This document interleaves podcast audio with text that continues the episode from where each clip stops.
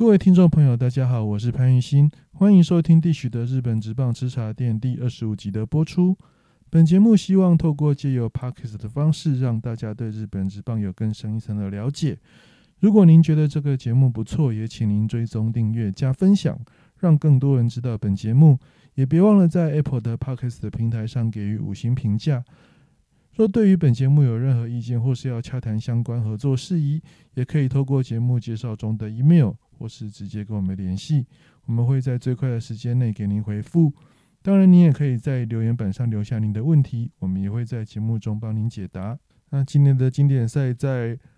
三月二十一号算是正式的落幕。那日本队也拿下相隔十四年的史上第三冠。那在这边也恭喜日本队。嗯，不免俗的这一集的节目就稍微和大家谈一下我对今年对今年这一队日本队的看法。那日本职棒球季在三月三十号也是正式开幕。那当然后面就和大家谈一谈今年养乐多开季的一个展望。那首先谈到日本队，那虽然说大家都觉得日本队的战力很强，但是实际上其实真的看好日本队会拿冠军的人并不多。因为主要除了日本之外，其实整个经典赛这几年大致上都还是一个大联盟主导的情况。所以，以大联盟最多的球队来讲，大家还是会期待美国队、多米尼加队，甚至说是委内瑞拉、波多黎各这些以大联盟球星为主体的球队。那日本队当然是星光闪闪，而且阵中也有一些大联盟球星的助阵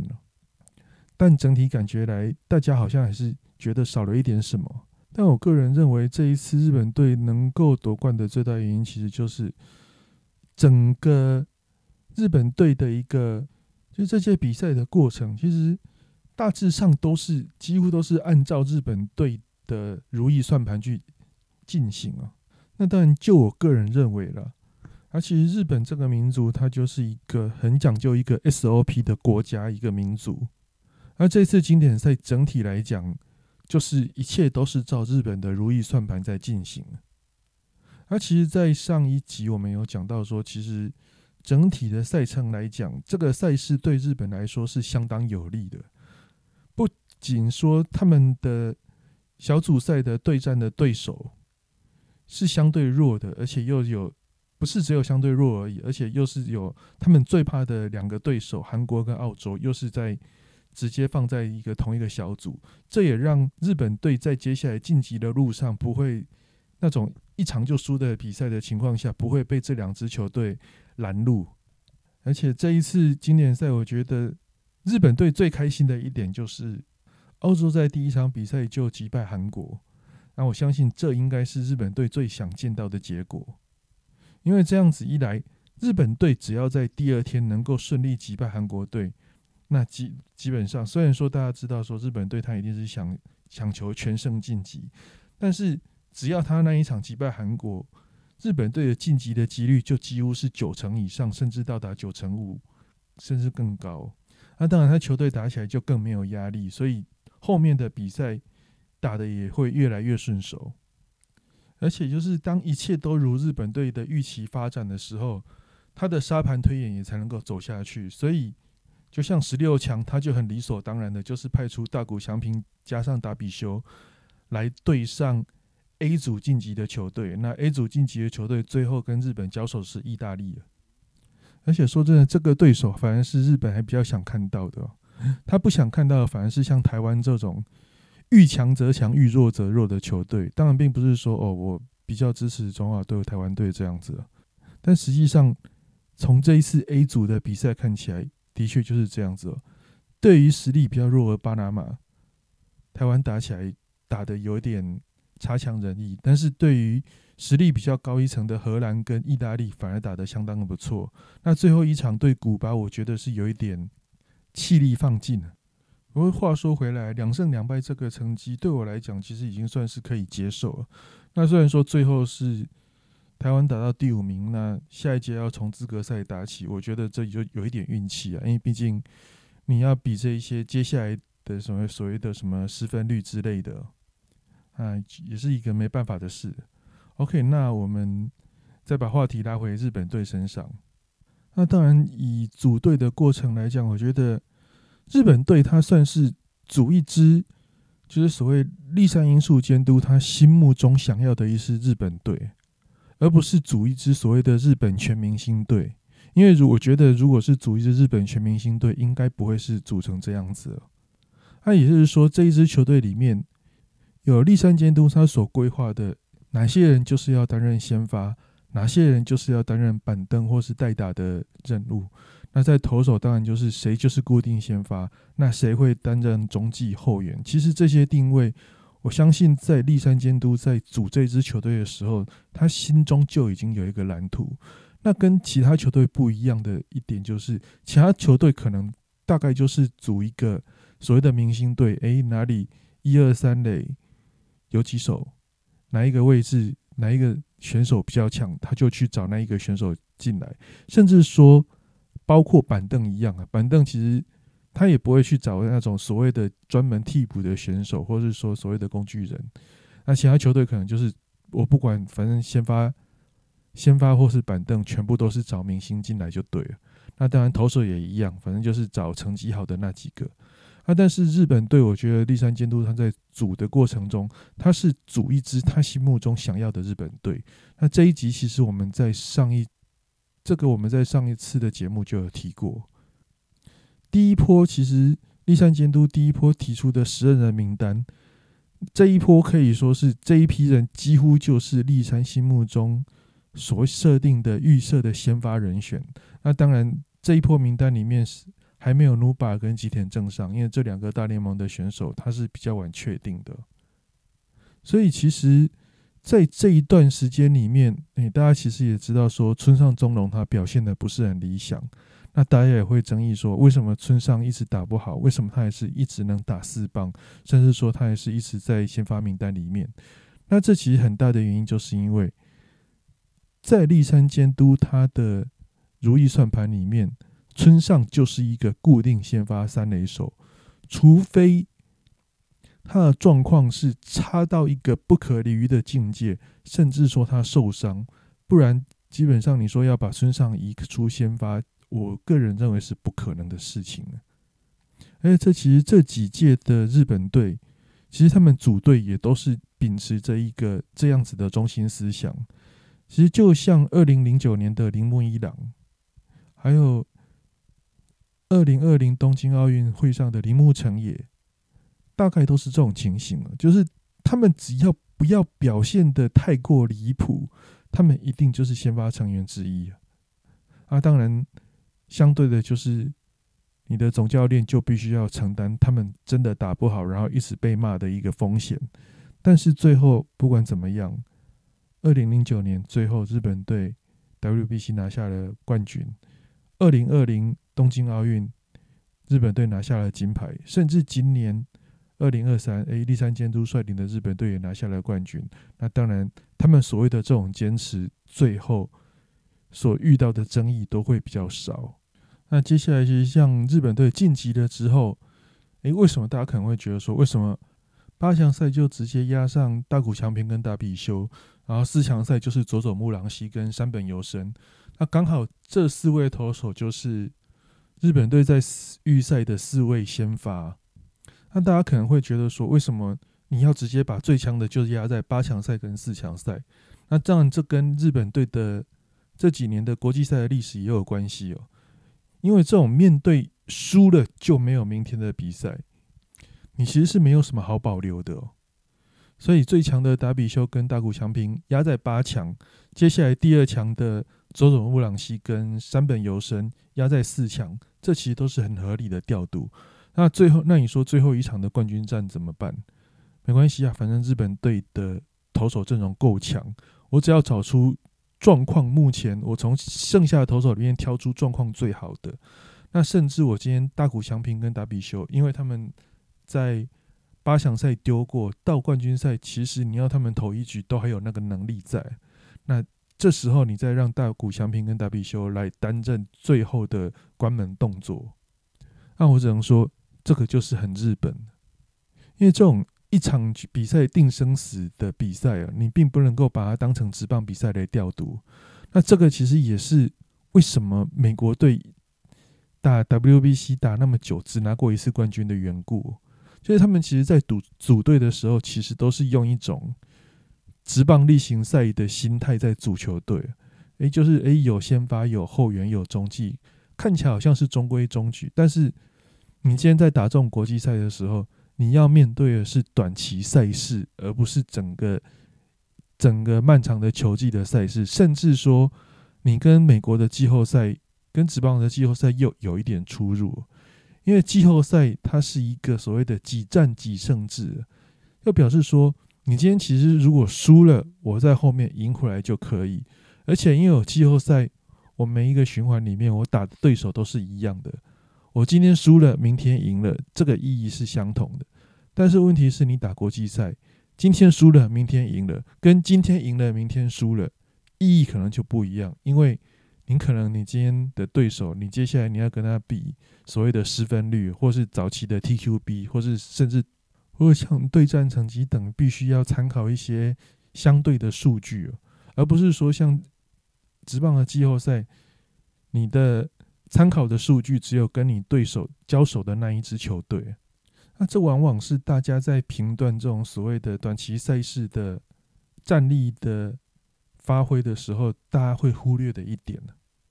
就像说这一次的美国队，虽然说很多大咖不打，但是实际上派出来的这一些选手也都算是不少，也都算是 A 级或是 S 级的选手。你说 Mike Trout 不强吗？Mookie Base 不强吗？或是 Real Muto 不强吗？这些其实也都是第一人选。但是重点是。以美国队来讲，他就是空只有几个明星在压阵，但是他并没有一个像日本队，他有一个很明确的队形出来。那当然就是像大家也知道说，美国队这一次的罩门就是在先发，但是偏偏先发投手在这种国际赛这个位置，这又是美国职棒球团最不想要冒风险去让他打国际赛的这一个位置哦。所以，其实从这几届的经典赛看起来，你会发现会来打经典赛的大咖几乎都是打者。你说会有大咖投手来投球，基本上球队还是比较会怕，甚至也不用说球队，甚至包含球员自己也会比较担心。所以，在这个情况下，投手精锐进出的日本队就占了相当大的优势。而且，你再换个角度想。当大家每一队的球队战绩就是打成一打成一团的时候，第一个比的是什么？第一个比的就是失分率。也就是说，失分率压的越低的球队，他的名次越有机会往前排。就像说台湾这一次就是因为失分失的太惨，所以在大家都是两胜两败的情况下，哎，就掉到了第五名。就姑且不论说每一队的战力如何。其实在这个组队的过程中，我觉得日本队组出来的这一队，其实就已经它是针对这个所谓的赛制来组成的一支球队。而且另外一点，我觉得这次日本队其实他组织的不是像我们大家想象中一支典型的日本队，就是一些玩小球战术、玩玩控球、玩一些玩控球、玩小球，去把对手用那种一分差的比赛。击倒的那种球队，这一次的日本队感觉其实他是用一个所谓的美式球风来打倒这些美式球队。其实你从这一次的日本队的不管是攻守表现来讲，日本队的投手群是这一次均速最快的球队。其实以日本以这次日本直棒的投手来说，那当然佐佐木朗希他的直球平均球速高达一百六十一哦。那第二高的是高桥红斗，高桥红斗是一百五十四。那其他像大师有一百五十三点九，山本优生一百五十三点二，金永生态一百五十一点九，羽田川优希一百五十一百五十一点五，汤浅也有一百五十点六，伊藤大海一百五十点四。其实你看起来，几乎一票投手的诉求的球数全部都超过一百五。那接下来没有超过的高桥奎尔也有一百四十九点九，互相相乘一百四十八点六。而且这些选手的极速全部都超过一百五，唯一没有超过一百五的是松井玉树。那松井玉树他这一次也是对这个经典赛的用球有一些适应上的问题。但整体来讲，日本队就是全部都是走那种所谓的 power pitcher 的路线他没有跟你玩什么边边角角，他就是全部就是跟你该对决的时候，还是跟你塞红中对决，反正打得出去是你厉害。而且最后事实证明，日本就算是玩这种所谓的 power pitcher 的投球策略，也是一样可以办有办法把对手的打击压制下来。那打击的方面，其实这次日本队的在打击上的发挥也是相当的不错。其实大家可以留意到这几年日本队的长打能力在国际赛的表现，似乎是有一点跟早期来讲有一点落差的。其实印象中，大家大家如果有印象的话，就日本武士队开始组这种所谓的直棒全明星球队的时候，当时还是都以长打能力为主。其实我们回顾去看到二零零三、二零零四、甚至二零零六那几支日本队，其实他们的长打力都相当发挥的相当的不错。但是到了二零一零过后这几年，感觉长打在国际赛的长打的表现有一点不如预期。不过这一次经典赛真的长打能力表现也相当不错，甚至你像在冠军战，诶，日本队跟美国队的全垒打之数是二比二美国队虽然是有 Tree Tree Tuner 跟 s h u a b e r 一人一发嘛，那日本队也有村上宗隆跟冈本和真也是一人一发。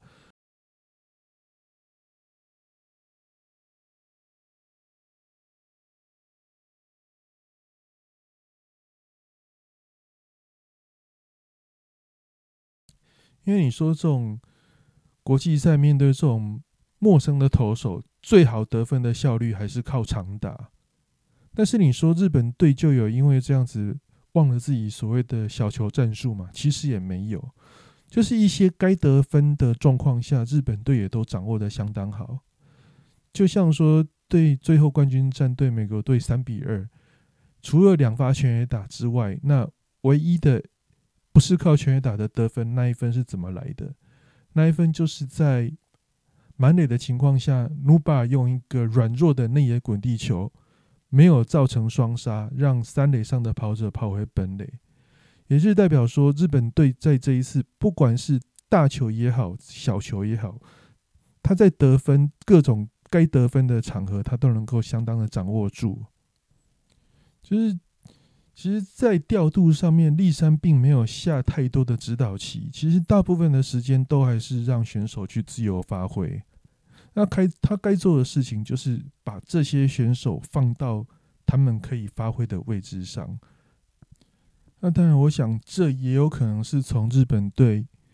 过去历届日本队的成功的经验所选择出来的一个所谓的带队的风格。其实从这这历年来日本队拿下第一名的几次的总教练，二零零六的王贞治，二零零九的袁成德。那接下来甚至跳到二零二一的道业赌技，还有二零一九对二零一九时的强大实验室道业赌技，就是一个能够让选手能够有自由发挥的一个环境。反而那一届的日本队打得会比较好。那如果你过于强调所谓的总教练的带兵功力，那最后那一届的结果通常就是比较不理想。那当然，最明显的例子就是二零零八的北京奥运了。那在当时，其实日本队都是整个焦点都是聚焦在一个所谓的星野 Japan 的一个光环之下，结果反而让打者的压力感觉打起来就是有那么的一个绑手绑脚。那当然，最后二零零八年的奥运的最后的结果，大家也知道，最后就是一个连铜牌都没有的情况。那至于个人表现方面呢？那除了那些大联盟的选手之外，其实我这一次我比较聚焦于两个选手。那一个当然就是杨乐多队的村上宗隆，那另外一个则是罗德队的佐佐木朗希。当然，以他们这一次的表现来讲，并不能算说是特别突出啊。那以村上宗隆来讲，大家知道，其实他从预赛、从热身赛开始到预赛，甚至到了墨西哥的前几个打席，一直都打得不是很理想。他只有靠最后的两个打席，一个墨西哥队的在加安打，还有对美国队的那一发阳春全打，才让他重新又唤醒大家，让他对村神的一个回忆哦。那老实说，其实村上宗隆其实从去年九月开始以来，他的状况一直不理想。那这个不理想，我觉得有一有一部分可能是他自己也遇到了一些瓶颈啊。他即便说他这几年在日本职棒表现的是可以说是呼风唤雨，但毕竟他还只是一个二十二岁、二十三岁的年轻小伙子，其实还是有很多关卡需要去突破。那其实以这一次的经典赛期间来讲，其实达比修在接受高木峰的访问的时候，他达比修就提到村上宗隆，他说村上宗隆当他在看。大谷翔平在做打击练习的时候，诶，所有所有打者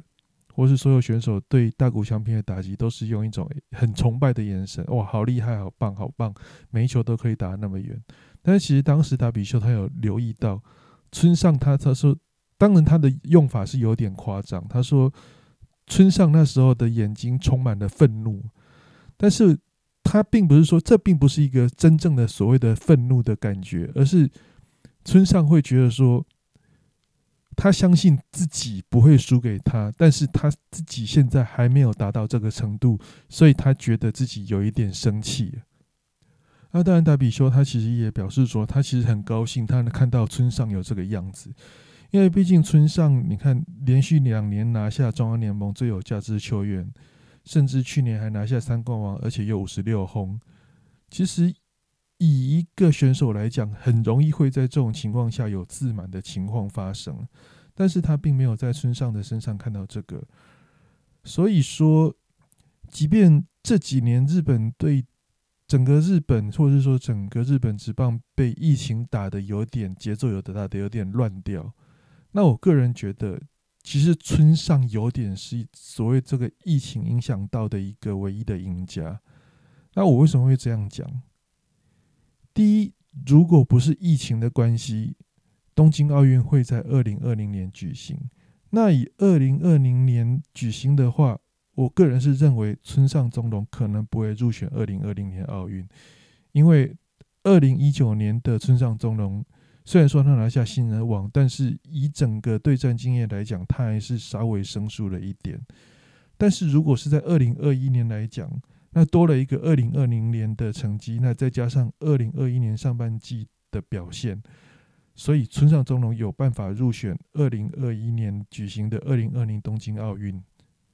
那也只有才有金牌战对美国战的那一支全垒打。那在接下来就是又是一个疫情的关系，因为疫情让所谓的经典赛延到了二零二三年。那二零二三年这个时候又刚好是村上的一个所谓的。刚好他的一个高峰期的时间呢，所以他才有办法在日本武士队的国家队阵容中担任四棒。那也因为这样子，他才能够跟大谷翔平同队去面对这一些更高更强的一些等级的选手。啊，加上村上的一个好胜心呢，所以我个人是认为说，打完这一个经典赛之后，并不是说村上表现的最好，而我会觉得说。他反而会在这个经典赛能够吸收到更多东西。那当然，相同的就是佐佐木朗希。其实佐佐木朗希，你看他预赛那一场对捷克那一场，我个人认为啦，其实立山监督也相当的用心，因为这四场比赛来讲，韩国跟澳洲是相对比较强的对手。那中国的比赛是第一场比赛，所以。相对上压力比较不是那么大的，对捷克这一场比赛，那立山监督留给佐佐木朗希来投。那虽然说那一天，老实说，佐佐木的投球内容并不是很理想，但是因为对手是捷克，所以其实他投起来某种程度上也算是轻松写意。那有经过那一场比赛的磨练之后，在四强赛让朗西丢墨西哥，他的压力也相对上也比较不会那么大。这其实看得出来，朗西对那一场的比赛的胜负其实是相当的执着，以及可以从那个吉田正上击出三分追平全垒打之后，那朗西在就仪式的反，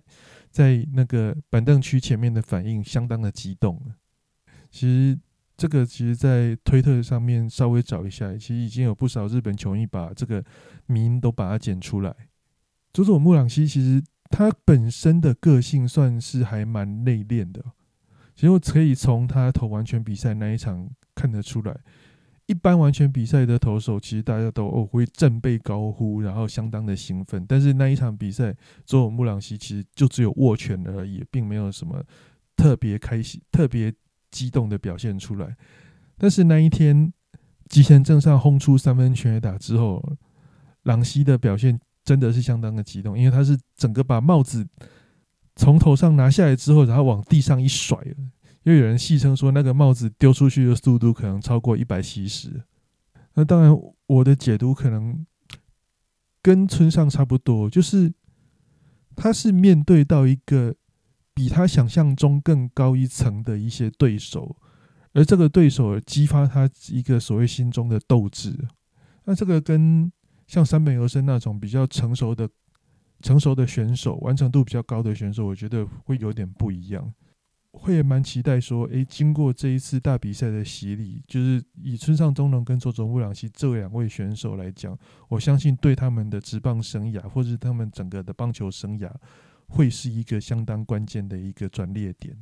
然后顺带一提，就是当然就是这次的赛程，大家知道美国队在八强赛的赛程，啊，因为收视率的关系，去把它移到了礼拜六。那当然，这个其实日本队也有了。日本队也是，不管他们其实一开始的赛程就是不管输赢，日本队就是在第二天打。美国队据说一开始也是这样子讲了，但是他们并没有在赛程表现的很明显。所以当美国队被另忽然间说这样子的时候，其实当时有导致墨西哥不太高兴。他甚至后来这几天也有传出什么，而立山监督说：“诶，他们原本以为。”他们四强赛会遇到美国，结果没想到是打墨西哥。他们也以为说是不是主办单位也是偷改赛程，但实际上，我后来去查一下还原的版本，就是还没有晋级之前的版本。其实晋级后的对战组合都是固定的，唯一有变更的主要还是那个所谓的比赛的时间。那为什么立山监督会有那种他原本要打美国的一个错觉？那据说是因为本来大会安排就是美国队不管输赢，只要晋级就是打的就是四强赛的第二场跟八强赛的第二场。结果最后美国只有打八强赛的第二场，但是四强赛美国最后是打第一场，所以让立三监都以为他们第一轮应该是要对美国，但实际上就签表来讲。日本队是 Q 二出现的球队，那 Q 二出现的球队本来是在四强赛就是先打 Q 四，然后 Q one 的 Q one 是打 Q 三。那如果美国队他是西组第二名晋级，如果说万一美国队当时是以西组第一名晋级的话，那美国打到四强，他就会是 Q 四。那当时的确就是美国会对日本，但问题是美国他是预赛第二名，所以。按照签表来讲，美国都会跑到 Q 三那一组，所以他就是变成不会在四强赛就跟日本队交手。我想可能立山对这个所谓的赛程表有所误会。那赛程表它有所变动，它只有变动的是比赛时间的部分，但是对战组合应该是没有变的。那当然这是我的理解了，那是不是说实际上的规则不是这样子规定？那我也不是很确定，只是说。就我看到的赛程表上面写的规定，应该是这样子。那我想这个也无可厚非了，因为毕竟，老实说，棒球跟足球相比，虽然说大家都知道说经典赛大家是希望它是一个一个日后可以成为一个棒球世界杯，但是毕竟棒球跟足球在世界上的所受到的关注程度本来就不一样。棒球跟足棒球本身就是一个。美国跟日本为主体的运动，所以你会看到每一届的经典赛，每一届的经典赛，每一届都有那种所谓的，不管日本第一名或第二名，他就是在哪一天比赛，或是说不管美国是第一名或第二名，美国队就是在哪一天比赛，这种为了收视率去安排赛程的情况发生。这其实最早是发生在二零零六年，那二零零六年其实当时八强的赛事。当时其实主办单位就希望让美国打的的接下来的比赛的赛事好打一点。所以就是美国那一组的分组第一，如果他打进八强赛的话，接下来他就是一个打一场休息一场，打一场休息一场的一个比较快乐的赛程。但是没有想到，美国在分组最后是拿到第二名，不是第一名，因为他们应该是在预赛好像输给加拿大吧，还是输给谁？应该是输给加拿大，结果掉到分组第二，那反而让墨西哥拿到分组第一。结果最后真的去享受那个很爽的赛程，其实是墨西哥，而不是美国。那也因为那一次之后，所以接下来他直接在赛程安排上就是说，哎，不管美国只要晋级，他的比赛就是在哪一天；哎，只要日本只要是晋级，他一定就是在收视率比较好，或是进场观众比较好的那一天。所以其实大家会说，这一次 A 组的赛程为什么汉创会以票房为主要考量？老实说，经典赛就是一个商业活动，并不是说汉创他在安排赛程的时候这样子安排是对的，而是他会去考量到所谓的票房收入。其实这是一个很正常的现象，因为其实不止汉创，包含美国、包含日本在内，也都是这样子。你会去说哦？他们安排这个赛程是让球队打得好一点吗？其实不是，他们安排这个赛程也是让收视率好一点，让进场的观众多一点，这才是他们真正的主因。那在台湾日本武士队之后，接下来就是要和大家聊聊二零二三年的球季。啊，二零二三年的球季已经在三月三十号已经正式开打。那今年因为火腿队的新球场的关系哦，所以火腿队他们的开幕战是在三月三十号就开打。那其他球队，其他五支球队就是在三月三十一号。那三月三十号的比赛，最后乐天是以三比一击败火腿。虽然说灰腿队没有办法在开幕战拿下胜利，但是开幕战的胜利投手田中将大也算是个北海道相当有渊源因为毕竟田中将大他当时就是代表居大山小木拿下甲子园的冠军了。那今天我们就不谈十二支球队，就先谈养乐多队，因为毕竟养乐多对我来讲还是一支比较熟的球队。那今天除了比赛之除了火腿跟乐天的开幕战之外，那其他球队当然就是公布他们的一军开幕战的名单。那当然这些主要的内容还是主要还是参考燕版的版主凯延大的一些分析，然后。等于就是，其实我只是把它转述出来而已了，因为毕竟他对杨乐多关注的程度可能还比我还深呢。那这在这边也是感谢他的提供这些资讯。那开幕一军的投手总共带了十个，里面其中有石山太志、清水生、木泽善文、新之迷、小川太宏、田口利斗、大喜广树、小泽林史、久保拓真跟金野龙太。那这里面其实很明显。小川太宏就是开幕战的先发，那其他从第二站开始，第二站应该是 Peters，那第三站是去年的第一指名吉村贡司郎，这名字还蛮酷的，贡司郎台语念起来叫贡西郎。那吉村在热身赛表现的算是中规中矩，也拿下了两胜，所以他也算是抢下了开幕先发轮值的一个位置。啊，第四站的话，应该就是另外一个洋将塞斯尼的。也不可能说所有墙头都全部都直接胖在一二三站了，所以第四站来讲，严格来讲，应该就是杨乐多今年的二号先发投手。那第五站原本以为应该是小泽领史了，但是小泽领史被放在开幕的名单里面。一般来讲，日本队是不会把后就是后段半后段轮值的先发放在开幕的名单，因为他们希望说。其实让这样可以在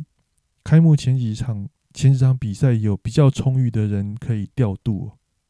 那小泽在热身赛的先发的表现也算是不错，所以有点搞有点不太确定说那高金到底葫芦在卖什么药。那这么一来一来一往，应该就是说第五号先发应该就是高里裕人，那加上第六个先发就是老将石川雅贵。啊，经典赛国手高桥奎二，因为他在经典赛是担任一个长中继的任务，他投球局数比较短，而且其实经典赛用球跟日职的用球又有一些出入，所以高桥奎高桥奎二暂时是没有在开幕的先发轮值里面。那预计最快应该是四月中或是四月底会回到轮值，回到轮值的位置。所以今年养乐多开幕的一军轮值应该就是小川太阳、Peters、吉村贡司郎、塞斯尼斗，然后石川雅圭、高里裕人。那牛棚的部分，原本以为有意有可能接上终结者位置的羊头 K 拉，那他反而是二军出发。因为他在春训的表现并不是很稳定，就是有点暴起暴落的情况。我想可能先让他稍微调整一下，再让他稳稳的上来会比较理想。那但这可能是高金有他的考量。那这也代表说，开幕的守护神目前还是一个白纸。目前可能性最高的应该是田口利斗，或是田口利斗、清水生，或是石山泰治，应该是一个三选一的情况。那今年先发的牛棚名单有一个比较亮眼的名单，应该是新之米。那新之米其实这几年的表现一直有一点让人家感觉有点走下坡的迹象，而且他的定位也一直不明，就是一下子先发，一下子后援，感觉两边都没有办法缴出一个让人家感觉到信赖的成绩。不过今年新之米在热身赛的表现根本就是鬼神了。面对十二个打打者，完全没有让对方上垒，还送出了八次的三振，根本就是我大家戏称这根本就是被怪博士改造过的新之谜。如果你只看他热身赛的表现，你根本就会觉得说，那干干脆开幕开幕之后的守护神就给他当算了。但是当然，他以他的历史成绩来讲，你说现在直接让他当守护神，还是有点害怕。但是热身赛有如此优异的成绩，那其实进入了例行赛之后，还是会对他有一些期待，因为毕竟你在热身赛就能够吹出那种一百五十以上的速球连发，是连发还不是那种偶发。其实这几年新之名的速球大概都只有到一百四十八、一百四十九左右。那在这个还没有热机情，还没有完全所谓的开机完全的。热身赛就可以标出一百五十二的速球，那其实进入例行赛之后，会对他还是有一些期待。那打线方面，捕手的话，这一次捕手是带着四个：中村优平、松本直树、内山壮真跟古贺优大。那没有意外的话，中村优平应该是主战捕手，尤其他这一次在经典赛的表现真的是相当的优异，不仅是接球，而且他跟所有。跟其他那些不熟悉的投手搭配也搭配的相当的理想。那其实最主要的原因，相有提到说，其实在这两年春训，古田对他教了很多东西，其实还蛮有帮助的。其实中村优平以前算是一个，他有点像是那种，他是那种要求度很高的捕手。就是他都会配很多那种所谓的边边角角球，但是你要知道配这种边边角角球，如果你的投手能力没有到那个程度的话，这种配球其实是很危险的。在古田的开导之下，中村他终于知道说，在配球这个方面，他不能够什么都要求到一百分，你必须要去依照每一个投手当天的状况，还有他现在拿手的球路是什么，去做一些适当的调整。这也是最近这几年。中村有一个明显进步的原因，那在经过这个所谓经典赛的洗礼，还有跟那些大联盟球星周旋的一个对战累积经验下，那我想回到养乐多队的中村优平，应该不会像二零一三的向川亮二一样，因为当时向川亮二在国家队是担任一个所谓的替补捕手，结果他回到养乐多之后，才发现，哎，他主战捕手的位置就被中村抢走了。那我相信今年。以中村现在这个表现的情况下，他应该还是今年的主战捕手没有问题。那在这个情况下，杨乐多带了四个捕手，中村松本、内山古贺，这个情况下，很有可能内山今年可能会在外野出赛的情况可能会变得比较多，因为最主要还是因为内山其实没有意外，他应该就是中村优平的接班人。但是以目前这个情况下，你说要把内山放在，如果说要把内山放在一军的话，你还是必须要让他有一些固定的出赛的出赛的打击机会，然后才能够验证说，内山他的打击到底是不是真正的适应一军所谓的一军的强度？只是说在这个情况下，因为中村真的太强，让内山所以今年他多练了一个外野。那你今天带四个捕手，是不是有点象征说，接下来的比赛可能内山以外野出赛的几率可能会比大家想象中的频率还要高一点？那内野手的部分，养乐多的内野手应该没什么争议，应该跟去年一样，内野就是一垒欧斯纳，二垒山田，三垒是村上中隆，尤其是长冈秀树。那剩下内野的替补，最后是留下了奥村战争跟善鱼大树，而舍弃了原山飞优跟武冈龙士。那我想比较大的原因，应该还是在于说武冈跟袁山。这两个选手应该是球队未来有可能争夺先发的人选。如果说你把它放在一军的板凳，其实是有点浪费。那不如让他们去二军再多加磨练，去把他们一个比较不自身在打击上或是手背上比较不足的地方再把它补齐那另外还有一个内野手赤羽游宏，那赤羽他其实是玉成选手出身了，他今年在热身赛表现的也相当不错。其实养乐多今年热身赛，在山田哲人、跟村上中龙、中村优平还有高桥奎四个人缺阵的情况下，还可以打出一个五成以上的高胜率，有很大原因就是这一些原本不是所谓的固定先发名单选手表现的都相当的突出。那内野手的话就是赤羽游宏，那像外野手的话就是滨田太贵。那当然滨田太贵。其实一直都是养乐多相当期待的一个中长型的炮炮手。那等一下再讲到外野手的部分，也会提到他。那外野手今年在一军的开幕名单是有并木秀尊、丸山和玉、青木宣清、Santana，还有滨田太贵。那基本上 Santana 应该是右外野手先发的不二人选，但是他的右外野他的手背真的是很雷，所以他应该是。打个三四次之后，就会换守备组来上场。那中外野的方面，因为岩见太隆他的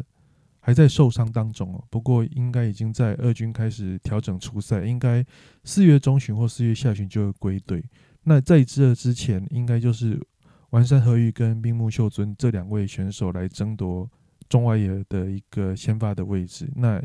完善先发的机会应该还是比较大。那左外野方向，左外野的部分。当然，大家还是会觉得青木宣清会是一个固定先发人选，但青木宣清人是已经，毕竟已经四十几岁了。那加上冰田太贵，今年热身赛表现的也是相当的理想。就如果冰田能够这个稳定的表，继续稳定的表现下去，说不定今年就有可能把青木左外野这个先发的位置抢下来。其实，在几位主力缺阵的情况下，热身赛杨乐多还是缴出一个不错的成绩哦。整体来讲，今年的养乐多的期待度还是相当的高。那其实这可以从那个所谓的年初的那种所谓的各大体育新闻的那种大算命的情况可以看得出来。其实，在富士电视台的那个职业棒球新闻里面呢，就是他有请到他们一堆一堆球评来做今年的中央联盟的顺位预测。养乐多队竟然没有人猜他们今年是第五名或是第六名。绝大多数都是猜杨乐多是第一或第二，或是第三，甚至连第四名也只有古泽健一跟井端红和两位球评猜杨乐多会第四名。其实其他大部分球队，其他大部分的球评都还是觉得杨乐多今年会打进 A A 段半呢。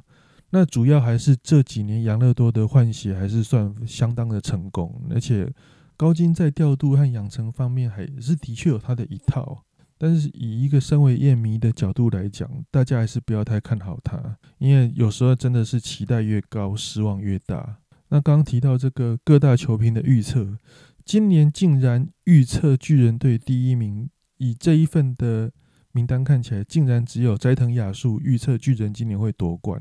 哦，还有江本梦纪，总共是两个人。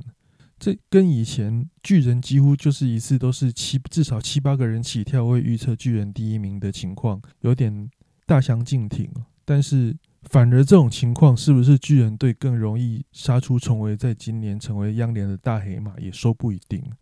所以说这几年真的对大家来讲会觉得很奇怪，也不是说很奇怪，可能会跟大家的想法会不太一样。以前大家说巨人夺冠。几乎都是所有球评的一个共同共一个共识。但是在今年来讲，巨人夺冠竟然是成为一个黑马，是一个比较不可能发生的情况。那我们就来看说，今年到底巨人到底是不是黑马？养乐多是不是真的如大家所说的，真的那么看好，一定会在 A 级球队？会不会有什么黑天鹅的事件发生呢？那我们就继续看下去吧。接下来三月三十一号开始，剩下的十支球队也都要打开幕战。就套句霹雳布袋戏的台词：“掐垮小鸡本地混淆”，就是请看续集就知道接下来的结果如何。那今天的节目就到这里告一个段落，谢谢大家的收听。那这也是相回味已久的一个单月录两集的情况。那当然这一次也是一个情况比较特殊了，刚好就是一个经典赛结束，又是球季赛开始的时间。那接下来我们还是希望说，看能不能够把频率提高到一个月录两集。当然，以我目前的情况，可能一个月录一集就算是相当的偷笑。但是也是人生就是要有一些期许，才会有进步。那也希望听众大家会喜欢这一集的节目内容。今天的节目就到此结束，谢谢大家的收听，我们下一集再见喽，拜拜。